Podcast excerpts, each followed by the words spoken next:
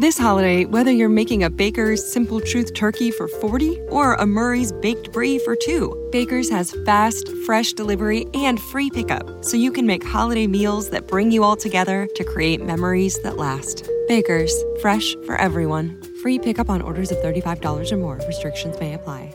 Choose from a great selection of digital coupons and use them up to five times in one transaction. Check our app for details. Baker's, fresh for everyone. ¿Quién no quiere visitar el Caribe? Pero cuidado, los asesinos no se toman vacaciones este verano. Menos mal que el inspector Mooney y su equipo seguirán resolviendo todas las muertes misteriosas. Cosmo trae en primicia a España Crimen en el Paraíso, la serie de BBC que se ha convertido ya en todo un clásico televisivo del verano. Hola, estamos en la preciosa isla de San Marí. Dispone de todos los atractivos para unas vacaciones familiares en el Caribe. Sol, mar y arena fina raudales. Un verano más. Ha habido un asesinato. Los asesinos Creen que lo maté, ¿no? eligen Saint Marie. Odio el paraíso. Si el deber llama, yo estoy siempre disponible. Recuerda, sol, playa y asesinatos. Crimen en el Paraíso regresa a Cosmo con su octava temporada todos los domingos de julio y agosto a las 21.30 horas desde el próximo domingo 7 de julio.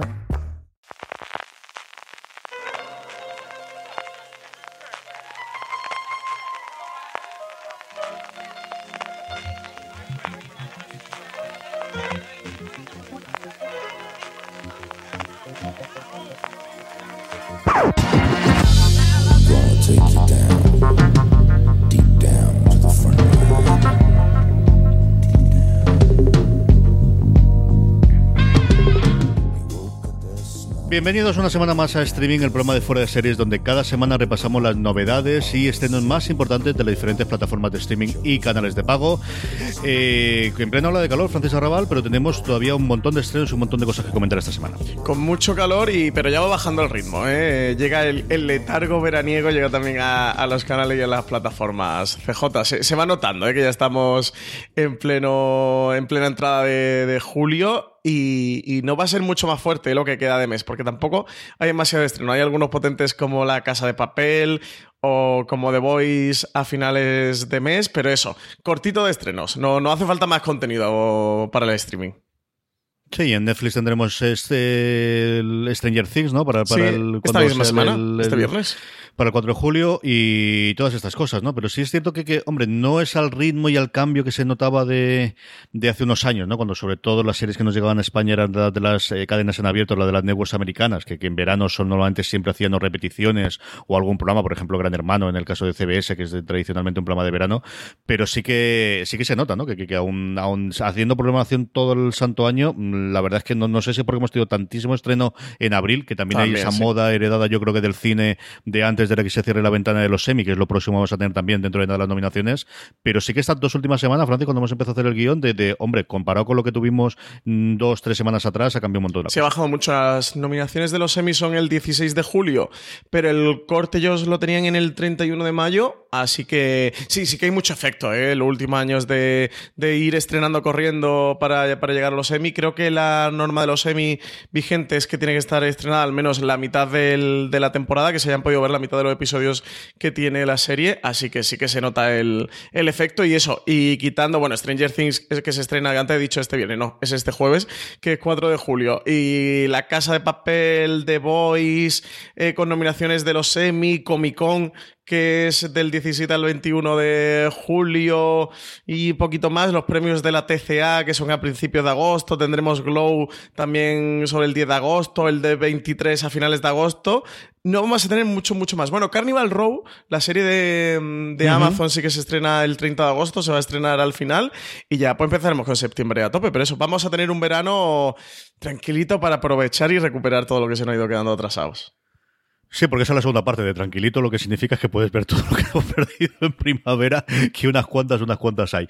Vamos con la noticia de Francia y lo primero que tenemos como noticias, evidentemente, es que cerramos el primer curso, por así decirlo, de nuestro Fuera de Series Live con los Javis, con Paquitas Salas, con un programa que hemos titulado Series entre bambalinas, este viernes 5 de julio. 5 de julio a las 7 de la tarde en el espacio Fundación Telefónica, con Javier Calvo y Javier Ambrosi, creadores de Paquitas Salas, vendrán, tendremos allí a la serie de Paquita Salas para hablar de la tercera temporada en el próximo Fuera de Series Live, como siempre, conducido por Alberto Rey, junto a Marina Such y Álvaro Onieva, que también van a hablar de series entre bambalinas, hablarán de series como Smash o como Thirsty Rock. Las entradas ya están disponibles espacio.fundaciontelefónica.com, ahí podéis encontrarlas podéis sacarlas de manera gratuita, no, si no, tiene coste alguno, eh, podéis venir gratis al evento y sí, CJ, nos vamos a despedir con tercera temporada de Paquitas Salas este verano y ya volveremos en septiembre a Fundación Telefónica con, con nuevos eventos de Fuera de Series Live, así que haremos despedida veraniega, invitar a todo el mundo que se venga, eso, entrad en espacio.fundaciontelefónica.com, si no, entráis en Fuera de Series o en las redes sociales de Fuera de Series que vais a encontrar encontrar el acceso a, las entradas. Si no, nos escribís por Twitter a CJ a mí y os pasamos el enlace. Y, y animad a todo el mundo que se venga al, live, eso, que haremos despedida veraniega de, de fuera de series. Desde luego, como dice el clásico, venirse y en caso de que no podáis porque estáis fuera de Madrid, porque es imposible por la fecha, porque uno tiene un cumpleaños, por lo que sea, sabéis que tenéis el streaming, que lo podéis seguir en streaming, incluido que hace una labor maravillosa la gente de Fundación Telefónica, incluido en simultáneo en lenguaje para, para, para sordos, para que lo podáis ver. De verdad que es una pasada el trabajo que hacen diario y, cómo logran traducir simultáneamente las cosas de las barbaridades que decimos en el escenario alguna de las veces. Que yo veo a la pobrecita gente que se lo, que se lo desean para poder traducir alguna de las veces. Como decía Francis, quedan muy poquitas entradas cuando, cuando oigáis esto, entrar en Fundación Telefónica y os esperamos allí todos el viernes 5 de julio. Vamos ya en faena. HBO España tenemos tres estrenos esta semana. Francis, por un lado, la tercera temporada de Divorce. ¿Quién no le va a decir que la nueva serie de Sara Jessica Parker iba a llegar a su tercera temporada el 1 de julio? Un 1 de julio donde también se estrena la primera temporada de una cosa llamada Gosta con acerto con diéresis en la O.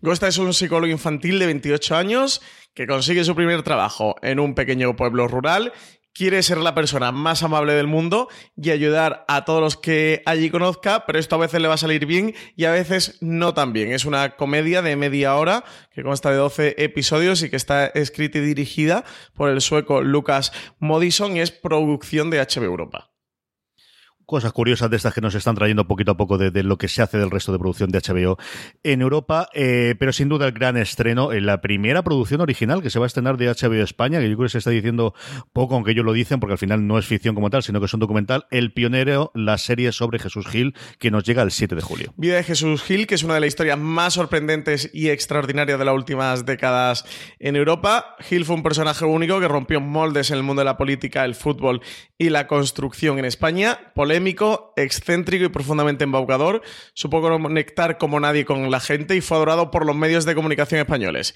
Gil vivió desafiando constantemente las leyes y fue perseguido durante años por la justicia, que terminó interviniendo judicialmente el Atlético de Madrid y le inhabilitó como alcalde de Marbella. Una historia con elementos que hoy en día resultan reconocibles en todo el mundo y que nos llevan a cuestionarnos por qué nos dejamos seducir o convertimos en mito a determinados personajes. El director de El Pionero, Enric Bach, eh, es el productor además y guionista. Estuvo detrás eh, como productor y como guionista de la serie de no ficción Muerte León, de la que aquí en Fuera de Series hemos hablado mucho. Enric Bach lleva colaborando con, Justin Webster y con JWP, eh, que es la productora desde 2015, que ahora han levantado este proyecto del Pionero, que va a analizar la vida de Jesús Gil. Desde luego, tienen mucho que analizar y mucho de lo que hablar, ¿eh? Sí, sí, como dice Francis, es el mismo equipo que iba detrás de, Muerte el León, cambiando los papeles en este caso. Aquí es Buck el que lleva las riendas, eh, por así decirlo, del documental, porque era una idea que él comentaba que, que llevaba muchísimo tiempo detrás de ella. La semana pasada hubo una premier eh, a los medios, Marina estuvo allí y lo que nos, nos ha contado hasta ahora es que le gustó mucho, mucho el primer episodio. Creo que era lo único que pusieron a, los medios, ¿verdad, Francis? Sí, sí, sí, pusieron primero. Eh, Marina nos ha hablado muy bien, nosotros todavía no hemos podido verla. A ver qué tal el pionero. Tengo ganas, es de las que le tengo muchas, muchas ganas. Una serie de la que yo creo que vamos a hablar y que evidentemente vamos a comparar segurísimo con el caso Alcácer, porque siendo dos temáticas distintas, bueno, pues vuelves a ser dos series documentales y, y en las dos grandes plataformas que tenemos ahora mismo en España, y yo creo que también es la que va a marcar un poquito el nivel de HBO hasta que nos lleguen sus ficciones, que tienen todas en proceso, pero no tiene visos de que ninguna del resto, yo creo que Patria, a lo mejor la de, la de, bueno, pues quizás la más rápida es la de Isabel sé que nos puede llegar antes de final de año, pero lo único que tenemos ahora, desde luego de estreno ahora mismo, ya el 7 de julio, que va a ser el pionero. Sí. Movistar Plus eh, nos estrena la nueva producción de Showtime, La voz más alta de Loudest Voice, el 1 de julio. Miniserie de siete episodios, centrada en la figura del influyente director ejecutivo Fox News, Roger Ailes, que está interpretado por Russell Crowe. La serie es una coproducción de Showtime y Blumhouse Television, que cuenta con Tom McCarthy, eh, director y guionista um, oscarizado por Spotlight, y Gabriel Sherman, autor del bestseller de Loudest Voice in the Room, que cuenta con más de 600 entrevistas y en el cual está inspirada la serie, como productores ejecutivos y co-guionistas además del primer episodio. Completan el reparto acompañando a Russell Crowe, Naomi Watts, que es Gretchen Carlson, la presentadora de Fox and Friends, que inició la batalla legal contra los abusos de Roger Ailes, Seth MacFarlane, el cómico y actor, creador de Padre Familia, que es Brian Lewis, ex jefe de relaciones públicas de Fox News, Sienna Miller, que es Elizabeth Ailes, productora de NBC News y mujer del propio Roger Ailes. Un caso que, que, eh, se ha perdido mucho por el peso que ha tenido Weinstein, pero que fue previo. Yo lo he oído una entrevista a, como comentabas tú, ¿no? A la, la, mujer que destapó todo el escándalo originalmente, y fue casi un año y pico antes de, todo el, el, escándalo Weinstein. Es un caso muy especial en Estados Unidos, porque Roger Ailes fue la persona sobre la que construyó, junto con Rupert Murdoch, eh, Fox News, y, y, es la que dio peso, bueno, y esas voces, ¿no? De esa comparación, no sé, CNN de derechas que se creó y que, que luego ha tenido el efecto que ha tenido en las elecciones americanas y en el espectro político americano. Un Russell Crowe absolutamente irreconocible detrás de kilos y kilos de latres, Francis. Sí, sí, es papel de estos que, que, te colocan ya en el disparadero de salida de los Emmy, de los premios, estos ultra maquillajes en los que nada, Russell Crowe prácticamente se le distingue por la pupila de los ojos. No hay casi muchos más elementos reconocibles de Russell Crowe eh, que él, en el que ya hemos visto imágenes promocionales y trailers. Sí que está perfectamente enfundado en Roger Ailes, un caso que, como el que comentas, ¿no, CJ? Que sí que fue premovimiento al Me Too y todo lo que desencadenó el, los escándalos de... Um, de Weinstein. De Weinstein, de Harvey Weinstein, madre mía, cómo estoy. Que desencadenó todo de Harvey Weinstein. Y, y a ver, caso que, que, va a llegar a serie de, de televisión, esto miniserie de siete episodios. Y a ver lo de Harvey Weinstein, ¿qué tarda? Sí, y además de esta van a hacer una película que no recuerdo si se estrena para finales de año también para la carrera de los Oscar y a ver qué tal les funciona. Es una de las grandes apuestas como miniserie de Showtime que, que empieza a coger también esta oleada, igual que, que HBO en Estados Unidos, de producir miniseries más allá de intentar hacer lo que tradicionalmente de Showtime, que es series que luego duran temporadas y temporadas y temporadas y tenemos Shameless como clarísimo ejemplo de qué es lo que ha hecho recientemente. Vamos con Netflix. Netflix, Francis, que como comentábamos previamente, el Día de la Independencia Americana, el 4 de julio, estrena pues uno de sus grandísimos éxitos, la tercera temporada de Stranger Things.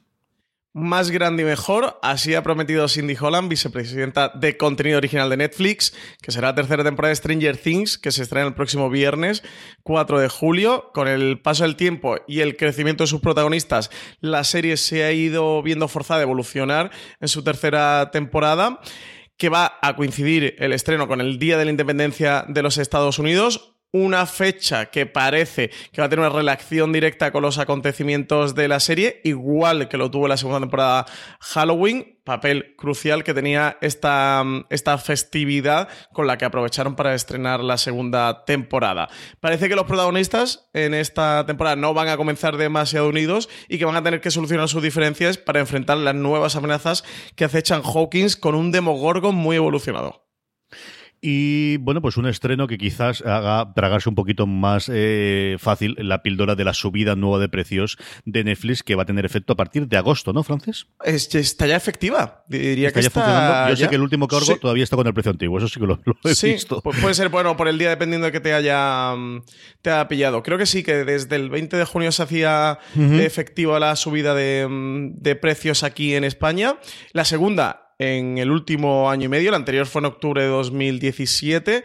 Eh, para el plan básico, que es una pantalla con, con, contenido de calidad SD, se mantiene a 8 euros. Esta tarifa no la han subido. Las que sí suben son el plan estándar de dos dispositivos, que pasa de 10,99 a 11,99, y el plan premium de cuatro dispositivos y HD que pasa de 13,99 a 15,99. Son un euro y dos euros respectivamente. Así que nada, segunda subida ya en, en poquito tiempo de, de, Netflix, que ellos justifican por las mejoras del servicio y la creciente inversión en series originales y, y, catálogo que están, que están llevando a cabo. Y en total ya han subido entre 2 y 4 euros los planes desde que llegara Netflix a nuestro país. Que alguien tiene que pagar la, bueno, pues todos los contratos multimillonarios y el, el, nivel de producción que se están haciendo en sus series y evidentemente si no logran captar más, que, que, yo creo que el gran problema que está teniendo Netflix es que ya le quedan muy poquitos países, quitando China, donde estuvo que, que salir, y quitando India, donde tiene desde luego la gran mayoría de las apuestas, pero no van a poder cobrar tantísimo dinero como,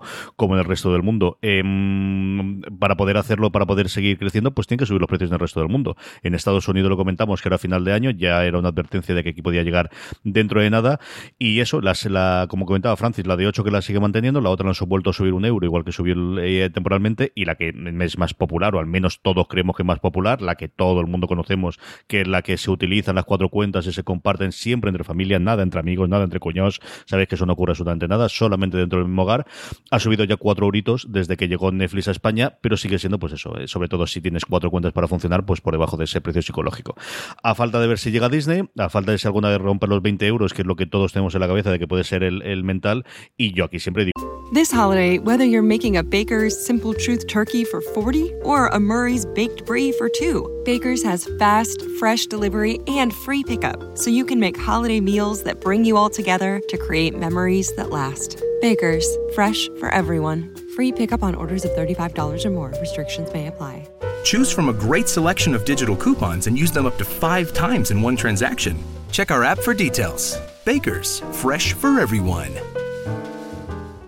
Podcasting is hard, but it doesn't have to be. Introducing The Science of a Podcast, hosted by Spreaker from iHeart. This weekly podcast looks at the many sides of the podcasting industry, from success, growth, and technology to the varying challenges we all face. This is one podcast about podcasting you don't want to miss. New episodes launch every Tuesday. Listen to the science of a podcast on the iHeartRadio app, Apple Podcasts, or wherever you get your podcasts. Digo lo mismo, yo creo que el gran efecto, más allá de que la suban, sería si un momento dado se ponen serios, tanto ellos como Spotify, como otro tipo de suscripciones de este tipo, a comprobar si realmente las cuentas familiares de cuatro dispositivos, Francis, se están haciendo dentro del mismo hogar o no, cosa que todos sabemos realmente sí, cómo está sí, funcionando sí. después. Sí, este sería el, el punto de, de, ruptura importante. Aquí ya el plan más alto, el premium, ya lo, ya lo llevan por 16 euros al mes. Si bien es cierto que desde 8 puedes seguir teniendo Netflix, por lo cual por 8 euros tienes Netflix accesible. Eso sí que en calidad SD, no en calidad HD. La calidad HD que yo creo que a día de hoy es algo de mmm, esencial, elemental. De hecho, me, me, resulta un poco extraño que sigan manteniendo una tarifa que sea en, en SD, por mucho 8 euros yo creo que, que cueste. para la comparación. De decir, es que si tienes una de estas de aquí, te sale a 4 euros al mes y la compartes entre cuatro personas, cuando realmente si lo tuvieses tú solo son 8.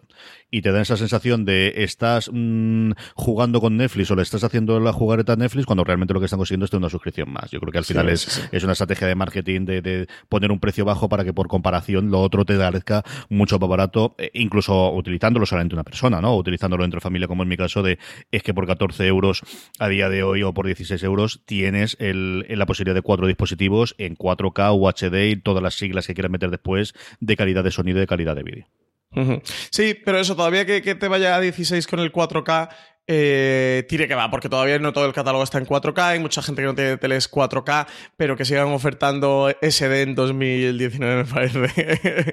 Entiendo que, esta tarifa tarde o temprano terminarán cargándosela o eso, lo irán subiendo a HD y en la otra la, la irán subiendo. Pero bueno, en cualquier caso tienes accesible Netflix desde 8 euros en SD, para el HD ya tienes que subir a 11 y eso, habrá que ver cuál es el, el techo que se ponen. Ahora mismo está en 16 habrá que ver si, si, llegan a los 20, si, esos, si ese techo, esa barrera que hemos marcado todos mentalmente de, de 20 euros, llegan a romperla en un momento en el que cada vez al menos en nuestro país tienen más competidores, desde Amazon, HBO España, ahora la plataforma de Movistar Plus, Movistar Plus Lite, por el cual tienes todos los originales y las compras de, de Movistar ya disponibles, más su catálogo de, de, entretenimiento, etcétera, etcétera, etcétera, sin tener que ser cliente de Movistar de teléfono, fibra óptica, mm, etcétera, etcétera. Ya sí que puedes contratar el servicio de, mm, de televisión. Así que a ver qué tal, cómo va evolucionando los precios de, de, Netflix. Y si hay una guerra de precios, ¿no? Y alguien empieza a bajarlos, a ver con qué precio entra Disney en, en Europa, si es el mismo, eh,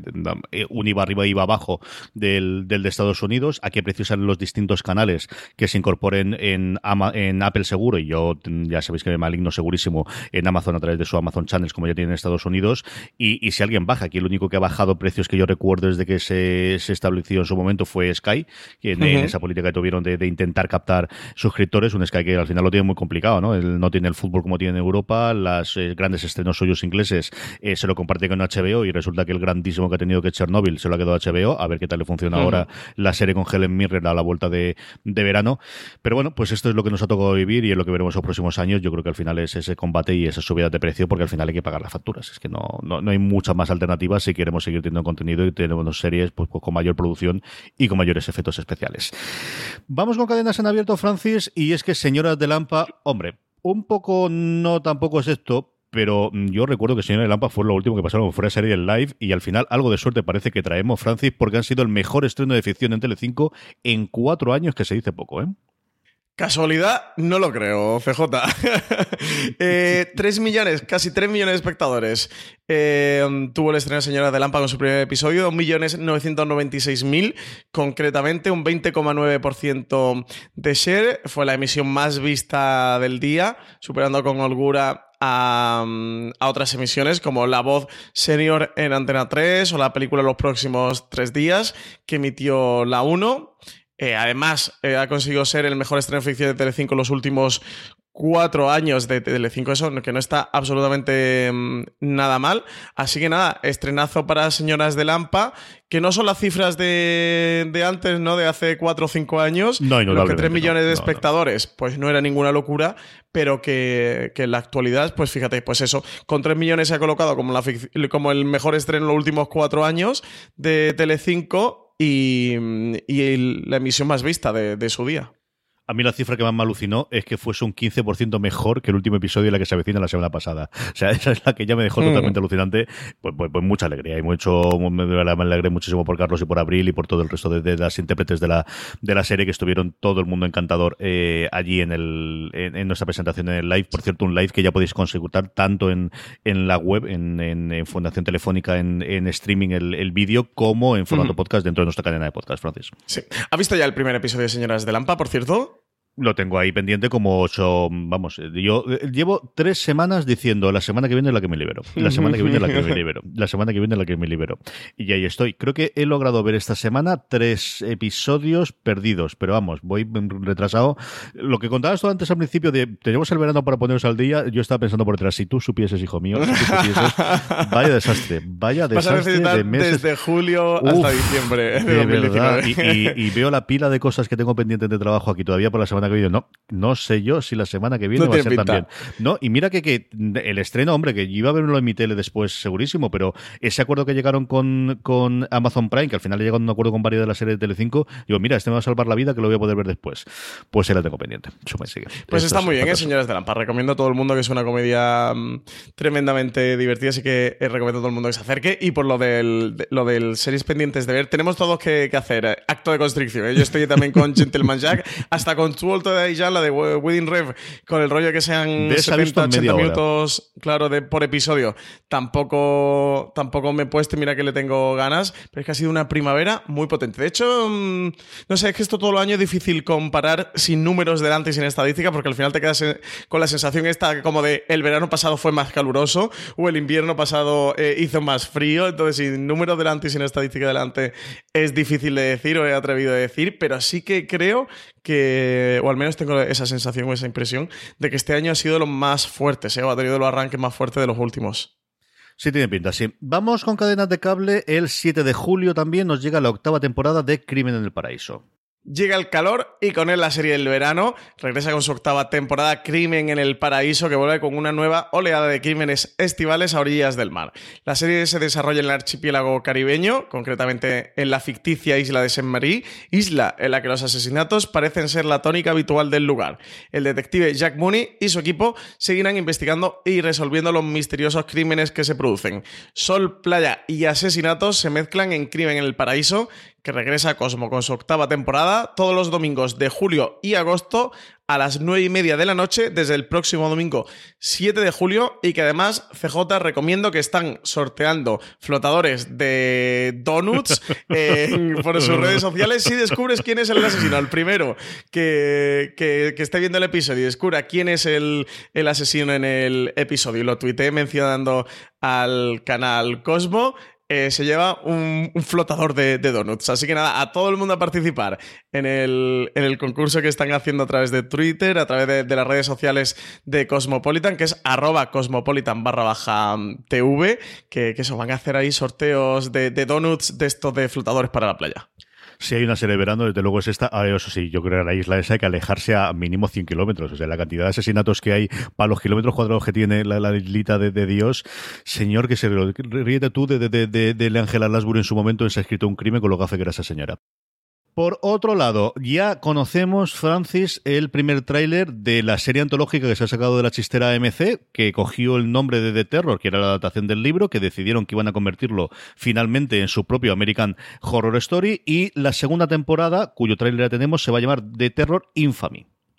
De 1942 a 1945, más de 145.000 estadounidenses y canadienses de origen japonés fueron obligados eh, por sus respectivos gobiernos a abandonar sus hogares e internar en campamentos, por la única razón de haber nacido em, ellos o sus antepasados en Japón. Ambientada en la Segunda Guerra Mundial y en los campos de internamiento para estadounidenses de origen japonés, esta inquietante y misteriosa nueva temporada se va a centrar en las muertes inusuales que atormentan a esta comunidad y la lucha de un joven por entender y combatir el ente malévolo responsable de ello. The Terror Infamy va a mostrar la historia a menudo ignorada de estos campos de internamiento y se preguntará qué significa realmente ser estadounidense. A ver qué tal le funciona esta segunda temporada de terror, ahora que Jared Harry lo tenemos encumbrado después de su papel en, en, Chernobyl, ¿no? Recordar que también está en la primera temporada de terror junto con un elenco alucinante de, actores ingleses, a ver si se puede recordar la primera temporada y que además ahora el verano ver tanto hielo también viene muy bien, que estas cosas... Sí, la verdad es que de terror es muy serie veraniega, ¿eh? Porque quieras que no, el efecto aire acondicionado refresca, porque otra cosa no, ¿eh? Pero la, la, tundra es espesa en de terror. Hablando de AMC, tenemos ya los estrenos del grupo AMC en general en España, de AMC, de Sundance TV, de Dark y de Extreme, para todo este verano 2019. ¿Qué nos podemos encontrar, Francis?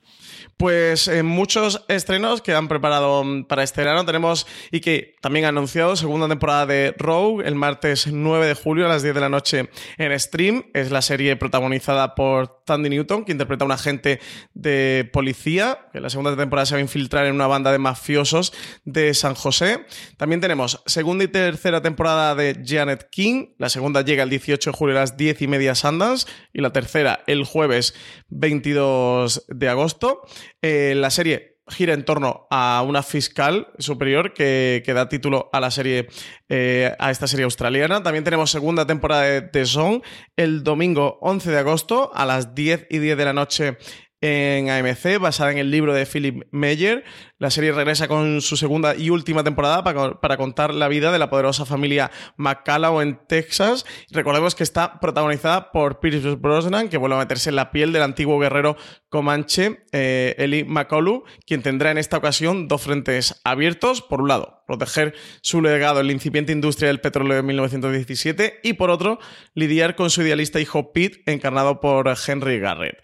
También tenemos Judah o Judah el domingo 1 de septiembre en Dark, una serie israelí de vampiros que mezcla el terror y la acción con el humor negro. Sigue los muy pasos. tuya, está muy tuya. está Esta muy tuya. tiene pintaza, esta no me la pienso perder, ya te lo digo. Sigue los pasos de Judah Ben Aim, un jugador de póker que utiliza dinero prestado por la mafia francesa para acudir a una partida en Rumanía. Allí va a ser mordido por Tania, pero su sangre judía resultará ser mortal para los vampiros y será el comienzo de las desdichas y enredos en los que se ve envuelto el protagonista. Madre mía de mi alma, madre mía de mi alma, de, la premisa, en fin, sí, esta No, hay que una Apúntate esta ayuda, nos queda todavía mucho rato, pero sí, esta habrá que ver, al menos el primer episodio habrá que verlo y comentarlo, sin duda. Sí, una auténtica, una auténtica locura. Esta, esta me la pienso apuntar, ya te lo digo yo. Y además ahora para el veranito, fantástica. Muy bien, pues eh, de todo lo anterior, ¿qué recomendamos, Francis?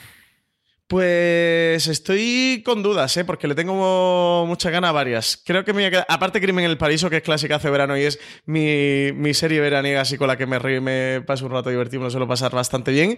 Eh, mm, venga, me voy a quedar con El Pionero, con la serie documental de la vida de Jesús Gil, eh, dirigida y guionizada por Enric Bach y producida por JWP, que ya estuvo detrás de Muerte en León, que sabes que fue obsesión serie fila nuestra. Me voy a quedar con El Pionero, a ver qué tal, que tengo muchísimas ganas. Hombre, yo creo que como Stranger Things a estas alturas del partido, al 99% de nuestra audiencia tampoco hay que recomendarla y quien la quiera ver ya la va a ver seguro. Sí que voy a recomendar, ya que Francis ha hecho el pionero, que se hubiese sido mi recomendación, La voz más alta. Y yo creo que no sé hasta qué punto sea una serie muy para los que nos gusta el mundo americano de los medios y, y cómo funciona la política, no desde Trump en adelante, sino de 10, 15 años atrás, ¿no? Desde la época de Bush y de la llegada de Obama y esa construcción de ese Fox y ese Royal Ice, que es un personaje, pues eso, de, de- de los curiosos y de, de los últimos tiempos americanos.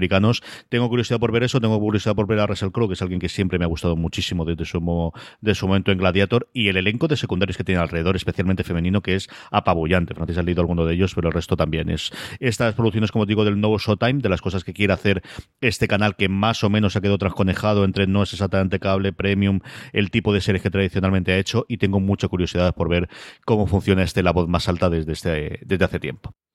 Vamos ya mm, con nuestro Power Rankings, vamos ya con las series más vistas por nuestra audiencia durante la última semana. Francis, un eh, Power Rankings, una encuesta que hacemos, perdóname, una clasificación que hacemos todas las semanas a partir de la encuesta que os colgamos semanalmente en foradeseries.com. Como siempre os digo, la forma más sencilla de que contestéis a la encuesta, de que de esa forma vuestras series favoritas estén en lo más alto, es que os unáis a nuestro grupo de Telegram, telegram.me barra fuera de series y donde, aparte de poder hablar diariamente con más de mil personas que forman parte del grupo, cada vez que colguemos la encuesta os avisaremos y de esa forma, nada, en 15-20 segundos podéis poner las tres series que habéis visto esta semana que más os han gustado, que de esa forma es cuando hacemos la encuesta, y además después nos podéis dejar preguntas, que es con la que siempre tradicionalmente terminamos el programa.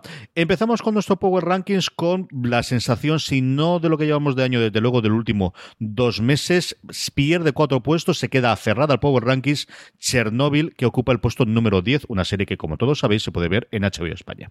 Esta ya la ha visto todo el mundo, ¿eh, FJ? Sí, tiene, tiene la sensación de. A es que esta no le han dado porque ya tiempo lo que llegue el verano. Sí, esta sí, no ha sí. llegado a verano.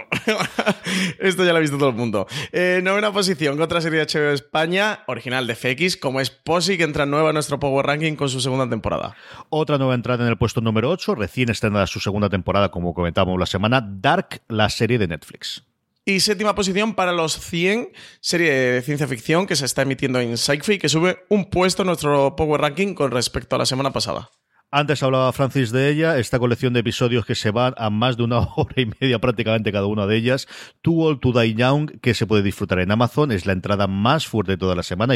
This holiday, whether you're making a Baker's Simple Truth turkey for 40 or a Murray's Baked Brie for 2, Baker's has fast, fresh delivery and free pickup, so you can make holiday meals that bring you all together to create memories that last. Baker's, fresh for everyone. Free pickup on orders of $35 or more. Restrictions may apply.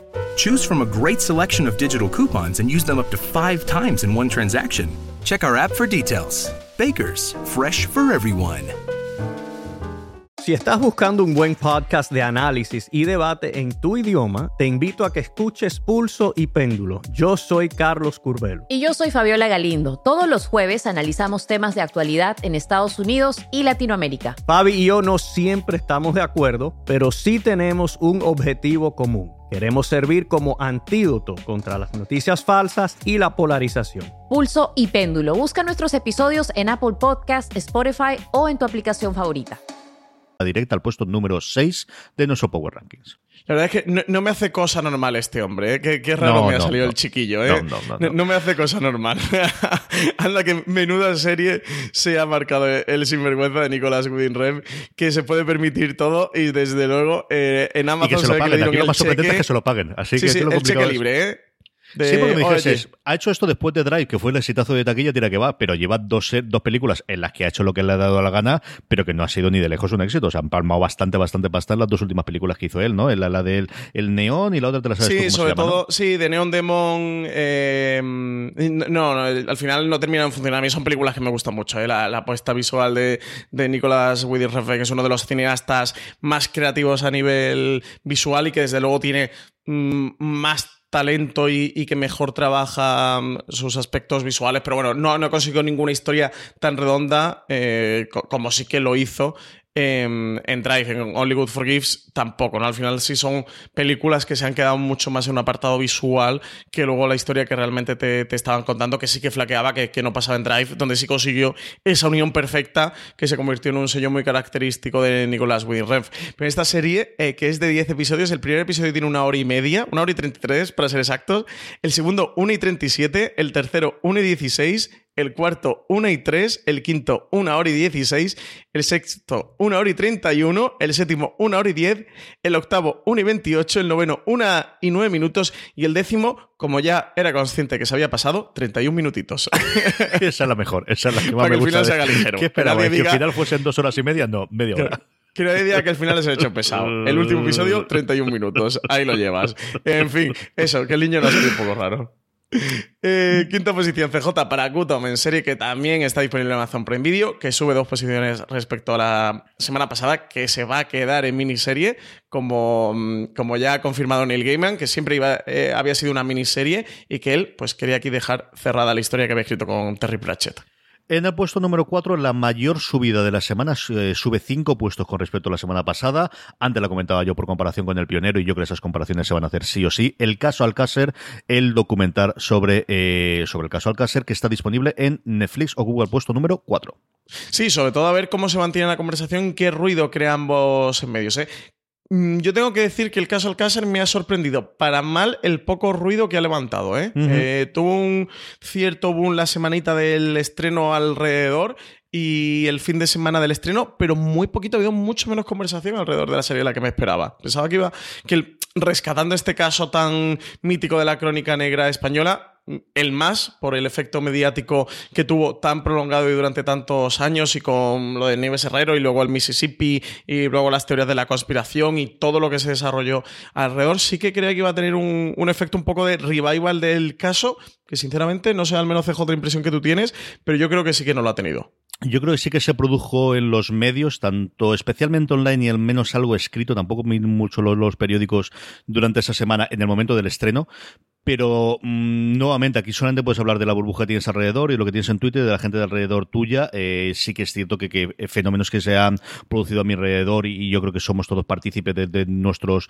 respectivas burbujas. mm, desde luego, no, ya no te digo nivel Chernobyl, evidentemente, pero a nivel ni lo que fue, por ejemplo, eh, eh, Russian Dolls hace unos, unos meses o lo que fue en su momento, desde luego, pues otro fenómeno alrededor de True Crime por, por hacer comparativa de naranjas con naranjas, como dirían los americanos, de lo que fue, pues yo que sé, Mickey Murderer o lo que fue de Jinx a lo mejor, y mira que la comunidad es mucho más pequeñita o cosas similares. Yo creo que aquí sí que, que no ha roto, o, al menos yo no tengo esa, esa sensación de que haya roto, que una vez más, sin saber los números y sin saber eh, eh, la evolución que tiene, pues es complicado desde fuera, ¿no? A ver qué tal, en comparativa con el pionero que sí que se va a estrenar semana a semana y que también, bueno, pues no es un true crime, pero yo creo que, que podría serlo perfectamente. a ver qué tal funciona. Eh, tercera posición para Big Little Lies, que se mete en el podio subiendo una posición respecto a la semana pasada. En el puesto número 2 se mantiene en la misma posición que el año que la semana pasada, a punto de terminar, si no ha terminado yo ahora de cabeza, no recuerdo si le queda un episodio o terminaba ya. Sí, ha terminado, ha terminado ya. Eh, lo que pasa es que el episodio tenían que colgarlo el miércoles, el último, el sexto, pero se ve que, que se retrasaron y hasta el jueves, no sé, entiendo que habría alguna incidencia técnica o que tendrían algún tipo de, de problema y hasta el jueves no estuvo disponible, pero sí, ya, ya ha terminado la temporada de Years and Years, seis episodios y miniserie, ¿no? Years and Years se queda aquí con, Eso con este tiene toda la pinta, desde luego, las nuevas eh, miniseries de, de Russell T. Davis, que va a miniserie maravillosa por temporada. El año pasado fue esa absoluta locura que siempre recomendamos en Fuera de Series, que fue a ver English Scandal. Este año se ha sorprendido con este Years and Years, que como dice Francis, tiene la- toda la pinta de que sea miniserie. Y a ver si se habla ahora que está terminada, eh, toma un poquito la- las riendas de lo que ha sido Chernobyl y se habla como la gran miniserie ahora que se puede ver toda, ¿no? Una Years and Years que, como sabéis, se puede ver también a través de HBO España. Y primera posición para el cuento de la criada, para The Handmaid's Tale, serie tercera temporada que está disponible en HBO España, que se está emitiendo actualmente, y eso, un clásico entre los clásicos en nuestro Power Ranking, que el cuento de la criada ocupe las primeras posiciones. Pues hasta aquí llega nuestro Power Rankings y vamos con las preguntas de los oyentes, preguntas que nos llegan a través de eh, las redes sociales, preguntas que nos llegan a través de los comentarios de iVox, que sabéis que si lo reproducís nuestro podcast ahí lo podéis hacer, y preguntas que nos llegan sobre todo con esa encuesta, como os decíamos, con la que elaboramos el Power Rankings y os dejamos ese campo eh, finalmente para, para poder hacer preguntas. Francis, ¿qué nos preguntan nuestros oyentes esta semana? Pues Rosy Mountain nos decía, ¿hay alguna esperanza de que HBO permita descargas en el futuro? Lo necesito para la, la conciliación seriéfila. Por la noche veo con mi santo esposo series que nos gustan a los dos, en el tren las que me gustan a mí solo y se pueden descargar. Me quedan colgadas muchas de HBO hasta que logro tener un ratito para mí. ¿Por qué HBO tiene una app tan rematadamente cutre? Gracias por vuestros podcasts y continuad así. Creo que, que el enfado de Rosy solo es comparable con el mío, ¿eh, CJ? ¿Por qué, Francis? ¿Por qué, como dice Rosy, tiene una app tan rematadamente cutre? Pues es que son misterios insondables de la naturaleza y, y una demostración de cuando, cuando el contenido es bueno, eh, eh, no- somos capaces de soportar absolutamente todo, Francis. Sí, y el caso es lo que, lo que tú comentas, CJ, que el contenido al final salva el, el obstáculo de, de la aplicación y de la interfaz. Tiene un contenido magnífico, el catálogo de HBO, siempre lo hablamos aquí, más allá de los originales que tienen o de las producciones españolas en las que se han embarcado, saben comprar muy bien, están comprando mm, casi todas las joyitas que va soltando FX, que no son pocas, luego trufa el catálogo, bueno, pues este Years and Years que comentábamos antes que ha salido de, de BBC y están teniendo muy buen ojo para comprar y están sabiendo comprar bien, pero luego la aplicación pues deja mucho que desear. Yo desde luego además lo que más le echo en falta, más allá de que no pueda seguir una serie, que, que, para, que lo que marques para seguir como si fueran películas, eh, sean episodios sueltos que no tienen absolutamente ningún sentido para una plataforma como HBO, eso, más allá de, de sus películas y cositas de este tipo que todavía no tenga perfiles, que también me parece eh, demencial. Mo- Movistar ya ha instalado también sus perfiles, o sea que todo ¿Eh? el mundo ya tenga perfiles. Eh, bueno, Amazon sigue sin tener perfiles, pero menos Amazon y menos HBO me parece demencial, pero sobre todo lo que más le achaco, lo que a mí más me afecta como cliente de, de HBO España, desde luego, es que no tenga las descargas offline en un momento que todo el mundo tiene las descargas offline. ¿eh? Cuando digo todo el mundo ya no digo solo Netflix, no digo solo Movistar, no digo solo Amazon. Es que Filming que es mucho más pequeñita que HBO, permite descargar su contenido, es que el A3 Player eh, de, mm, de A3 Media permite descargar su contenido offline. Es decir, aquí sí que sí, todos menos HBO España, que al menos operan en España, permiten descargar el contenido y tenerlo accesible offline, menos, menos HBO España. Así que, por sí, un pequeño tirón o gran tirón de orejas ya que le, que le toca y que se pongan las pilas con esto, porque no deberían de continuar mucho más tiempo así, CJ. Yo hay muchas series de las que de HBO se me quedan lastradas porque evidentemente todos aprovechamos eh, descargar series en la tablet o en el móvil o donde podamos para viajes en autobús, en tren, en avión, en lo que sea, transportes para ir al trabajo, para ir a la universidad o para ir a hacer algo y que HBO a día de hoy lo siga sin, sin poder permitir, me parece demencia. No sé si la llamamos una cuestión de aplicación, una cuestión de, de permisos y, y licencias. No sé exactamente dónde puede residir, pero sea donde sea, por Dios, que lo cambien ya. HBO, si nos estáis escuchando. Aunque ellos no, No dirán deje- que, que ya lo saben, ¿no? que ya saben que tienen que hacerlo. Yo, vamos, que voy a contarte. Te iba a responder, pero es que no dejes de indignarte. Francis, puedes leer la pregunta de Antonio Fernández y seguimos, sobre el- seguimos Sí, es metiendo que el dedo me han provocado sí. esta semana, ¿eh, CJ? Me han provocado. me han metido el dedo en la llaga. Alto Bernie Fernández Pérez dice: Oigo muchas veces a Francis quejarse, con más razón que un santo, sobre la penosa y limitada que es la app de HBO, impropia de la marca que representa. ¿Pensáis que esto puede cambiar a corto plazo, incluir descarga de contenido, etcétera? ¿O sois de los que pensáis que esto va a seguir igual de mal para largo? y que si alguna vez mejora no van a nos van a subir el precio a 10 euros mínimo. Yo desde luego soy de la segunda opción. Besotes a todos y todas y felicidades por el trabajo. A ver, yo porque así Francis descansa resopla un poquito y luego vuelve a la carrera.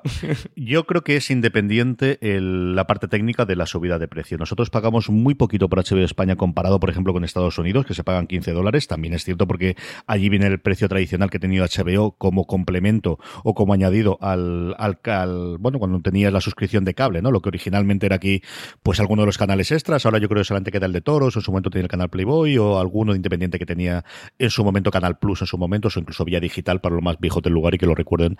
Igual que yo, algunos de esos canales eh, premium que tenían, que existen en España existieron durante un poquito de tiempo, pero que en Estados Unidos existe con mucha más fuerza. Yo sí que creo que si se produce esa subida de precio, que yo no la descartaría desde luego a medio plazo, viendo cómo está la cosa de Netflix, y, que se van a tener que meter en producción eh, propia, y sí que la producción propia la van a vender en toda Europa y todo el mundo, pero no nos engañemos, al final pues tiene muchísimo peso la, la parte española, se la tengamos, yo creo que es independiente de la parte técnica. Yo a estas alturas del partido, mis en la parte técnica de HBO España van mucho más, porque por el amor de Dios, que lo integren dentro de Amazon Prime o de de Apple Channels, y que entonces tengamos esa interfaz. Sobre todo porque no sé exactamente cuál es el problema. Yo creo que al final Amazon España es una subsidiaria a nivel legal y aquí nos metemos en toda la parte empresarial de Amazon Nordic. En la interfaz que nosotros tenemos es la de Nordic, que no es la americana. Yo durante un tiempo tuve acceso a la americana. Yo digo yo que era muchísimo mejor lo que yo pude trastear en su momento en la Apple TV o lo que pude tener en su momento en el iPad, eh, tanto reproducción. Yo creo que no permitía descargas ni los perfiles. A mí, Francis decía antes que lo que más le mataba las descargas. A mí lo que me mata absolutamente es que no puedas dar como favorito una serie, sino que tengas que dar como favorito un episodio y que la única forma que tenga de favoritos que yo he logrado trucar es hacer una búsqueda. O sea, yo para poder ir a ver el nuevo episodio cada semana de John Oliver, que es una de las cosas que veo todos los lunes o casi ya todos los martes, porque además lo están colgando tarde y lo cuelgan como mucho el lunes por la noche, tengo que irme a la búsqueda que he hecho de John Oliver porque no aparece dentro de lo último añadido, lo último añadido solamente esta ficción y no tengo ningún sitio donde ponerla como favorito para acudir. Entonces tengo que irme a la búsqueda y entonces a partir de encontrarla. Que eso sí me parece, nuevamente, Sí. el problema del primer mundo, sí, pero efectivamente, como somos propiedad del primer mundo y no viene del primer mundo, pues vengo aquí para quejarme y así Francis se desahoga un ratito más. Yo de verdad que mis esperanzas a día de hoy, sobre todo yo en algunos americanos que se quejan de esto mismo que nosotros estábamos quejando, de HBO España, de CBS All Access. Un CBS All Access de la semana pasada hablamos un poquito de ella y, a mí se me quedó, se me olvidó porque tampoco tiene mucho sentido que hablemos de cómo es la interfaz, porque en España no podemos contratarla, eh, pero yo he oído mucho eh, crítico americano, especialmente a Jason Snell, eh, decir lo malísima que era la interfaz, que era espantosa en el iPad, que era espantosa a nivel de web y que da gracias a que se incorporó como un canal dentro de Apple, se puede suscribir a través de ella y entonces tienes la interfaz de Apple, las posibilidades de Apple, la posibilidad de descargas que te va a ofrecer Apple, que ya está anunciada y que anunciaron en primavera, en otoño, así que mis esperanzas es, como os digo, que a partir de, de otoño tanto en Apple como yo creo que también en Amazon, que no es oficial, yo creo que eso entrará también, se puede uno suscribir a HBO España a través de ellos y que de esa forma tengamos, pues eso, todo lo que todos estamos esperando. Aquí el tema es el de la exclusividad que tenía HBO España cerrada con Vodafone, que mm, salió HBO España hace, un, hace dos años, ahora en noviembre, ¿verdad?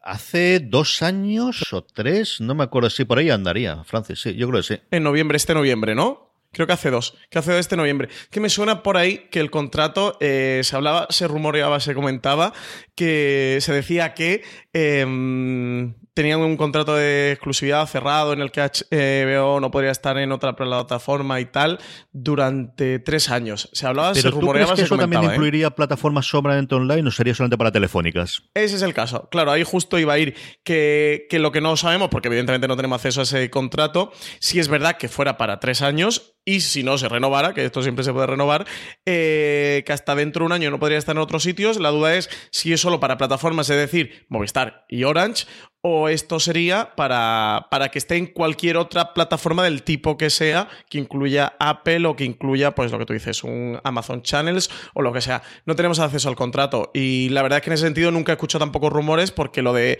Apple es tan reciente como que lo de Stars fue hace un mesecito y Amazon ni siquiera está todavía disponible en España. Y es una beta totalmente y todos sabemos, la gente, hay un montón de oyentes que nos han escrito que tiene un montón de problemas. Sí, ¿no? Yo cuando lo probé en su momento funcionaba bien.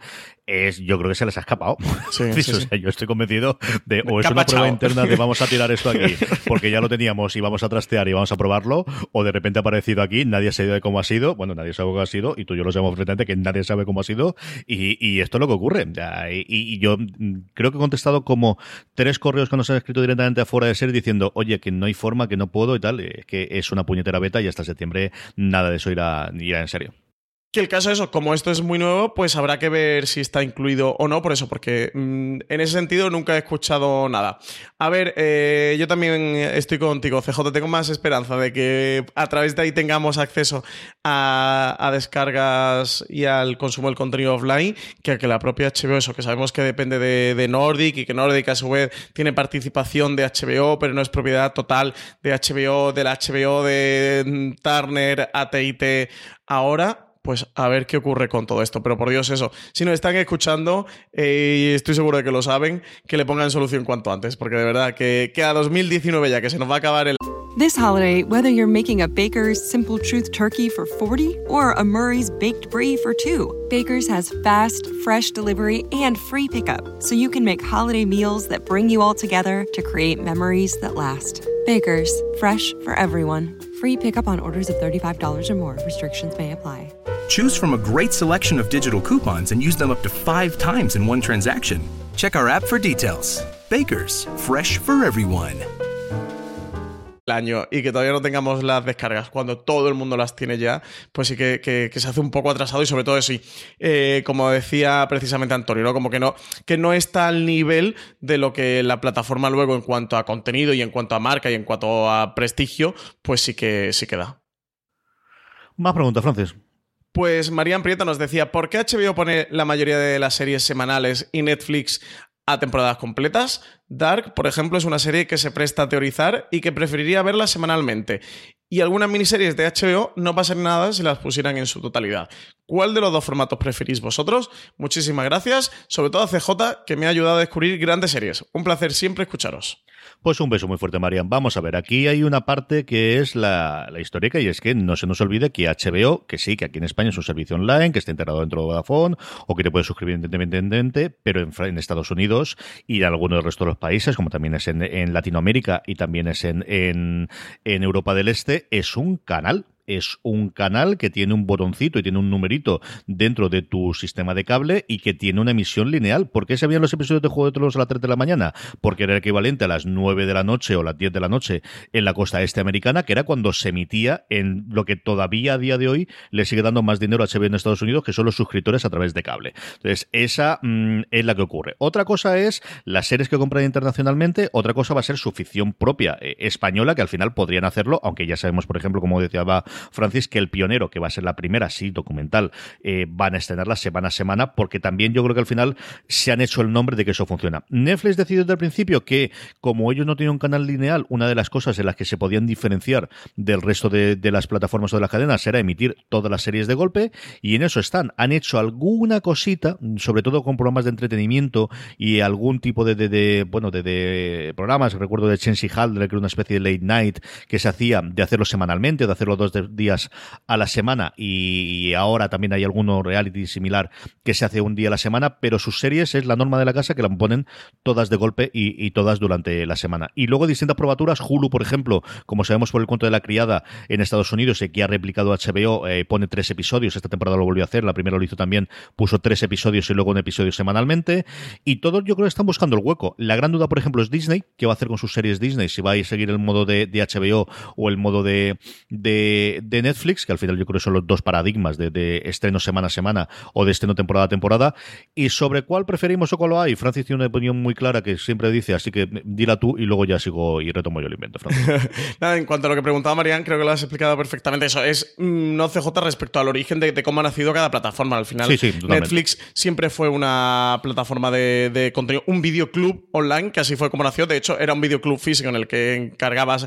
eh, la película o la serie y te la mandaban por un sobrecito por correo postal eh, a tu casa y cuando dio el salto online, pues al final es un videoclub en el que eso, en el que tú tienes ahí un catálogo y consumes lo que quieres, cuando quieres, como quieres, y ese modelo eh, se, ha trasladado a las series de televisión y eso, pues HBO siempre ha sido un canal eh, lineal que necesitaba rellenar una parrilla, una programación semanal. Así que esa es la aplicación más clara. Yo ya sabéis que soy muy de semana a semana, ya no solo porque lo sufra eh, dentro de, una redacción de series, de contenido en el que de repente te llegan tres series así completas bajo demanda y dices, ostras, 30 episodios. ¿Qué, ¿Qué demonios hago yo con esto? Que ya es un marrón importante el que nos largan con todo el tema de, las, de los estrenos completos bajo demanda, sino porque como seriefilo sí que disfruto mucho el semana a semana, el, el tener un dos meses, tres meses, cuatro meses disfrutando una serie mm, semana a semana durante tanto tiempo, pudiendo comentar episodio a episodio lo que, lo que pasa con tus amigos, con tu pareja, con tus eh, compañeros. Para mí es una experiencia de seriefilo mucho más disfrutable. Cada uno la disfruta eh, como quiere. Hay muchísima gente que es defensor de él. No, no, mm, me gusta mucho y yo quiero verlo todo ya. Que a mí también me pasa, eh, que, que cuando hay una serie que me gusta mucho, si la tengo a la entera, al final acabo devorándola compulsivamente porque la tienes accesible, porque, porque puedes verla y, y te la devoras en maratón y ya está. Pero al final, eh, incluso con ese impul- impulso de, atracón, seriéfilo o de devorar, la experiencia que me da el semana a semana y lo que al final termino disfrutando una serie semana a semana, siempre para mí es más satisfactorio o es superior que, que meterme todo el maratón de golpe en el que lo consumo en dos días, en tres días y se acabó. Me he quedado sin serie porque directamente ha terminado, porque era una miniserie, porque era última temporada, porque luego la han cancelado.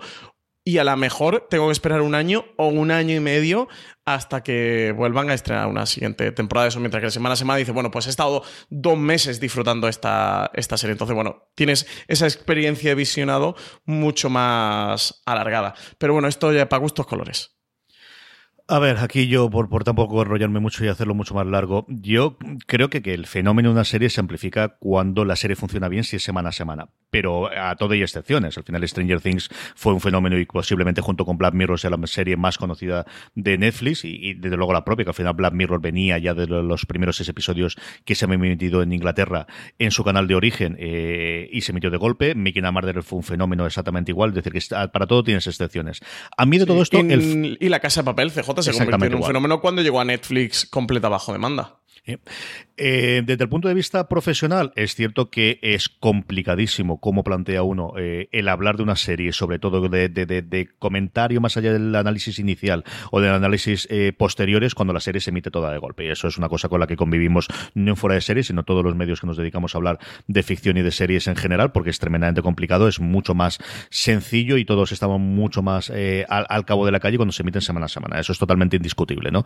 Y luego a mí hay un fenómeno del que no se suele hablar, pero a mí es el que más me fascina, que es la gente que prefiere esperar a que termine la temporada cuando se emite semana a semana, acumularlos y luego verla todo de golpe. Eso es una cosa que a mí me maravilla porque es así que es el único que no tengo que comprenderlo, Francis. Es superior a mí. No puedo comprenderlo y se Sí, da sí, sí. un montón pues de bueno, gente. y gente que lo hacía con Juego de Tronos, sí que me explota ya la cabeza con la última temporada de Juego Esa de Tronos. es una cosa alucinante. Eso para gustos colores, es que se está da claro. un montón de veces y vamos, yo no sé, rara es la semana que digan, no, no, a mí lo que me gusta es que se termine entera y entonces la veo después. Chico, yo es, esa labor de, de, de- de contrición y de, y de, de- combatir al, al- al vicio, de verdad que me fascina. Debo ser que yo soy tan dado a, a- hacer todo, el- a tirarme. Yo si está entera, la veo entera sin ningún tipo de problemas. Y también, pues no, depende de la serie. Justo lo que comentabas eh, de, de que hay gente que hacía eso, eh, siempre ha sido una de las defensas tradicionales que ha usado Netflix de su modelo, de es que a la gente, eh, como siempre lo que habíamos tenido en la emisión semanal de una parrilla de una cadena, la gente esperaba que, mm, a que terminara y eso, se compraba el DVD y, y la veía completa porque la veía del tirón, porque eh, cuando veía un episodio no podía esperar una semana y quería verlos todos del tirón. Hay mucha gente, eso ya no solo por fustigarte de hasta que no termine, no la, no la veo, sino por, porque saben que en el momento que, vean un episodio no van a poder parar y que sí que van a necesitar otro, otro, otro y van a tener esa ansia viva de, de seguir viendo. Yo de todas maneras siempre lo digo, que, que la época de la serie en la que estamos y que hay tantas series, tantísimas, es imposible que te guste solo una serie y que si, si estás viendo 4, 5, 6, 7 de golpe, es que ya con viendo un episodio eh, al día o dos al día, eh, tienes suficiente para reengancharte a la semana siguiente. O sea que con la cantidad de estrenos que hay hoy día y de buenas series que, que hay, al final el ritmo semana a semana eso te permite llevar varias eh, simultáneas porque de repente eso Netflix te suelta un Stranger Things y durante una semana solo puedes ver Stranger Things y no puedes ver absolutamente nada más porque te va a enganchar con ese episodio con otro que por un lado al final también el modelo de negocio de Netflix, de que estés enganchado siempre con algún contenido en el que estás haciendo maratones durante varios días y al final tampoco no, no te desuscribas, sino que siempre estar alimentándote con algo con lo que te hagas un maratón. Una preguntita más, yo creo que no da tiempo, Francis. Andrés Fuenzalida nos decía gracias por los cientos de horas que alegran de mi trabajo con sus podcasts. Soy de Chile y mi pregunta es si Netflix tiene en su catálogo stand-up comedy con cómicos españoles. Los tienen de muchos lados del mundo, varios de Latinoamérica, Alemania, Francia, India, etcétera, pero no me he topado con cómicos españoles y contando que producen muchas series originales españolas me extraña o a lo mejor tienen disponible, pero no para mi región. Eh, ¿Saben de algo? Si Netflix tiene planes de stand-up comedy con cómicos españoles. Saludos y larga vida y prosperidad. Aquí yo voy a ceder los trastos de matar a Francis y tendré que tener a Miguel Pastor, que es el que controla, no a los cómicos de Netflix, a todos los cómicos de todo España, de todo lo que hay. Yo creo que aquí es el peso que ha tenido siempre Comedy Central y, luego sí que hay un boom eh, absoluto de, cómicos en España a día de hoy, sobre todo por los podcasts y por, por los vídeos que tú conoces muchísimo mejor eh, que yo, mm. Francis.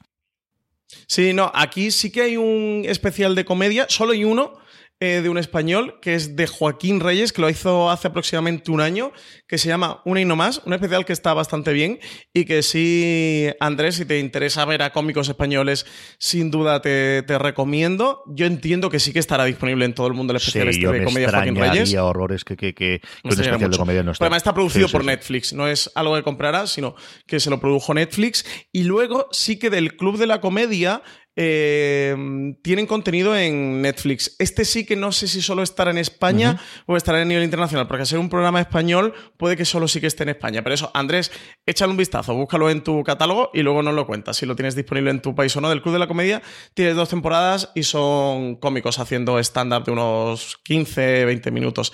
Y eso es lo único que hay. De hecho, es una de las quejas más amargas de los cómicos españoles. Yo hay un podcast que escucho de comedia que se llama Fibetalanda. Bueno, ahora es comedia perpetua porque le han cambiado el nombre, que es un podcast que, mm, de la SER eh, que está presentado por Antonio Castelo, y luego está Iggy Rubín, que grabó un podcast con nosotros precisamente aquí en, Fuera de Series, y Miguel Campos Galán, que es el coordinador de guion de La Resistencia, y, ellos han quejado muchas veces, de hecho hicieron así como una broma por Twitter y tal, eh, escribiendo a Netflix porque no hacen especiales de comedia con cómicos españoles, con la calidad de cómicos españoles que hay. Como dice Andrés, eh, han hecho especiales de Latinoamérica, en Alemania, en Francia, en India, de hecho hicieron, no recuerdo el nombre porque hay un par y tampoco no me parecieron demasiado buenos, de mm, como una especial de grabando, eh, como una especie de serie eh, grabando a cómicos eh, de todo el mundo que lo rejuntaron eso en una especie de a finales de año, fue finales de año de, festival de final de año sí, sí y, españoles no metieron ninguno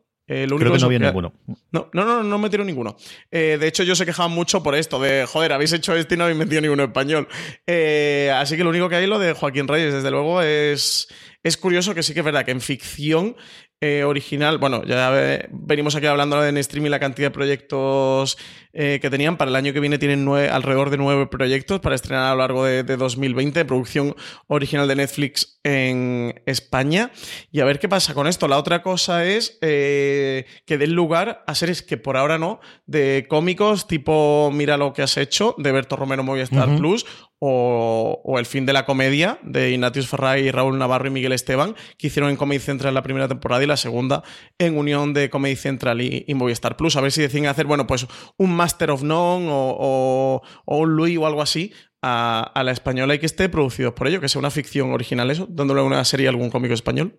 Y para ver stand-up, eh, Francis habla de Fidel Talanda, sí que en su canal de YouTube, si no estoy equivocado, porque eso siempre me lo contesto Miguel, es donde sí podéis ver, yo creo que prácticamente todas las semanas tiene alguna cosa de las que graban ahí en el Picnic, que es un sitio de, de stand-up de, Madrid, pero eso te lo sabes tú mucho mejor que sí. No, sí, eso. Andrés, si tienes ganas de ver cómicos españoles, en Netflix vas a tener lo de Joaquín Reyes y no tienen más, pero eso en YouTube. Tú decías, CJ, eh, se llaman FIBE Talanda, como si fuera una hermandad eh, de una universidad norteamericana. FIDE PHI son las, las siglas en el alfabeto griego clásico, es Phi, Beta, Lambda, y lo buscas y ahí tienen una cantidad, graban muchísimos cómicos españoles, graban de todo, desde lo más conocido, como puede ser JJ eh, Vaquero o bueno, basado en Ignatius Farray, etcétera, etcétera, a lo más indie o gente que está empezando y que empieza a despuntar, ahí tienes absolutamente todo. No sé cuántos monólogos pueden tener, yo he visto muchísimos, pero yo que se pueden tener 80 mm, o, o 100 cómicos grabados. Tienen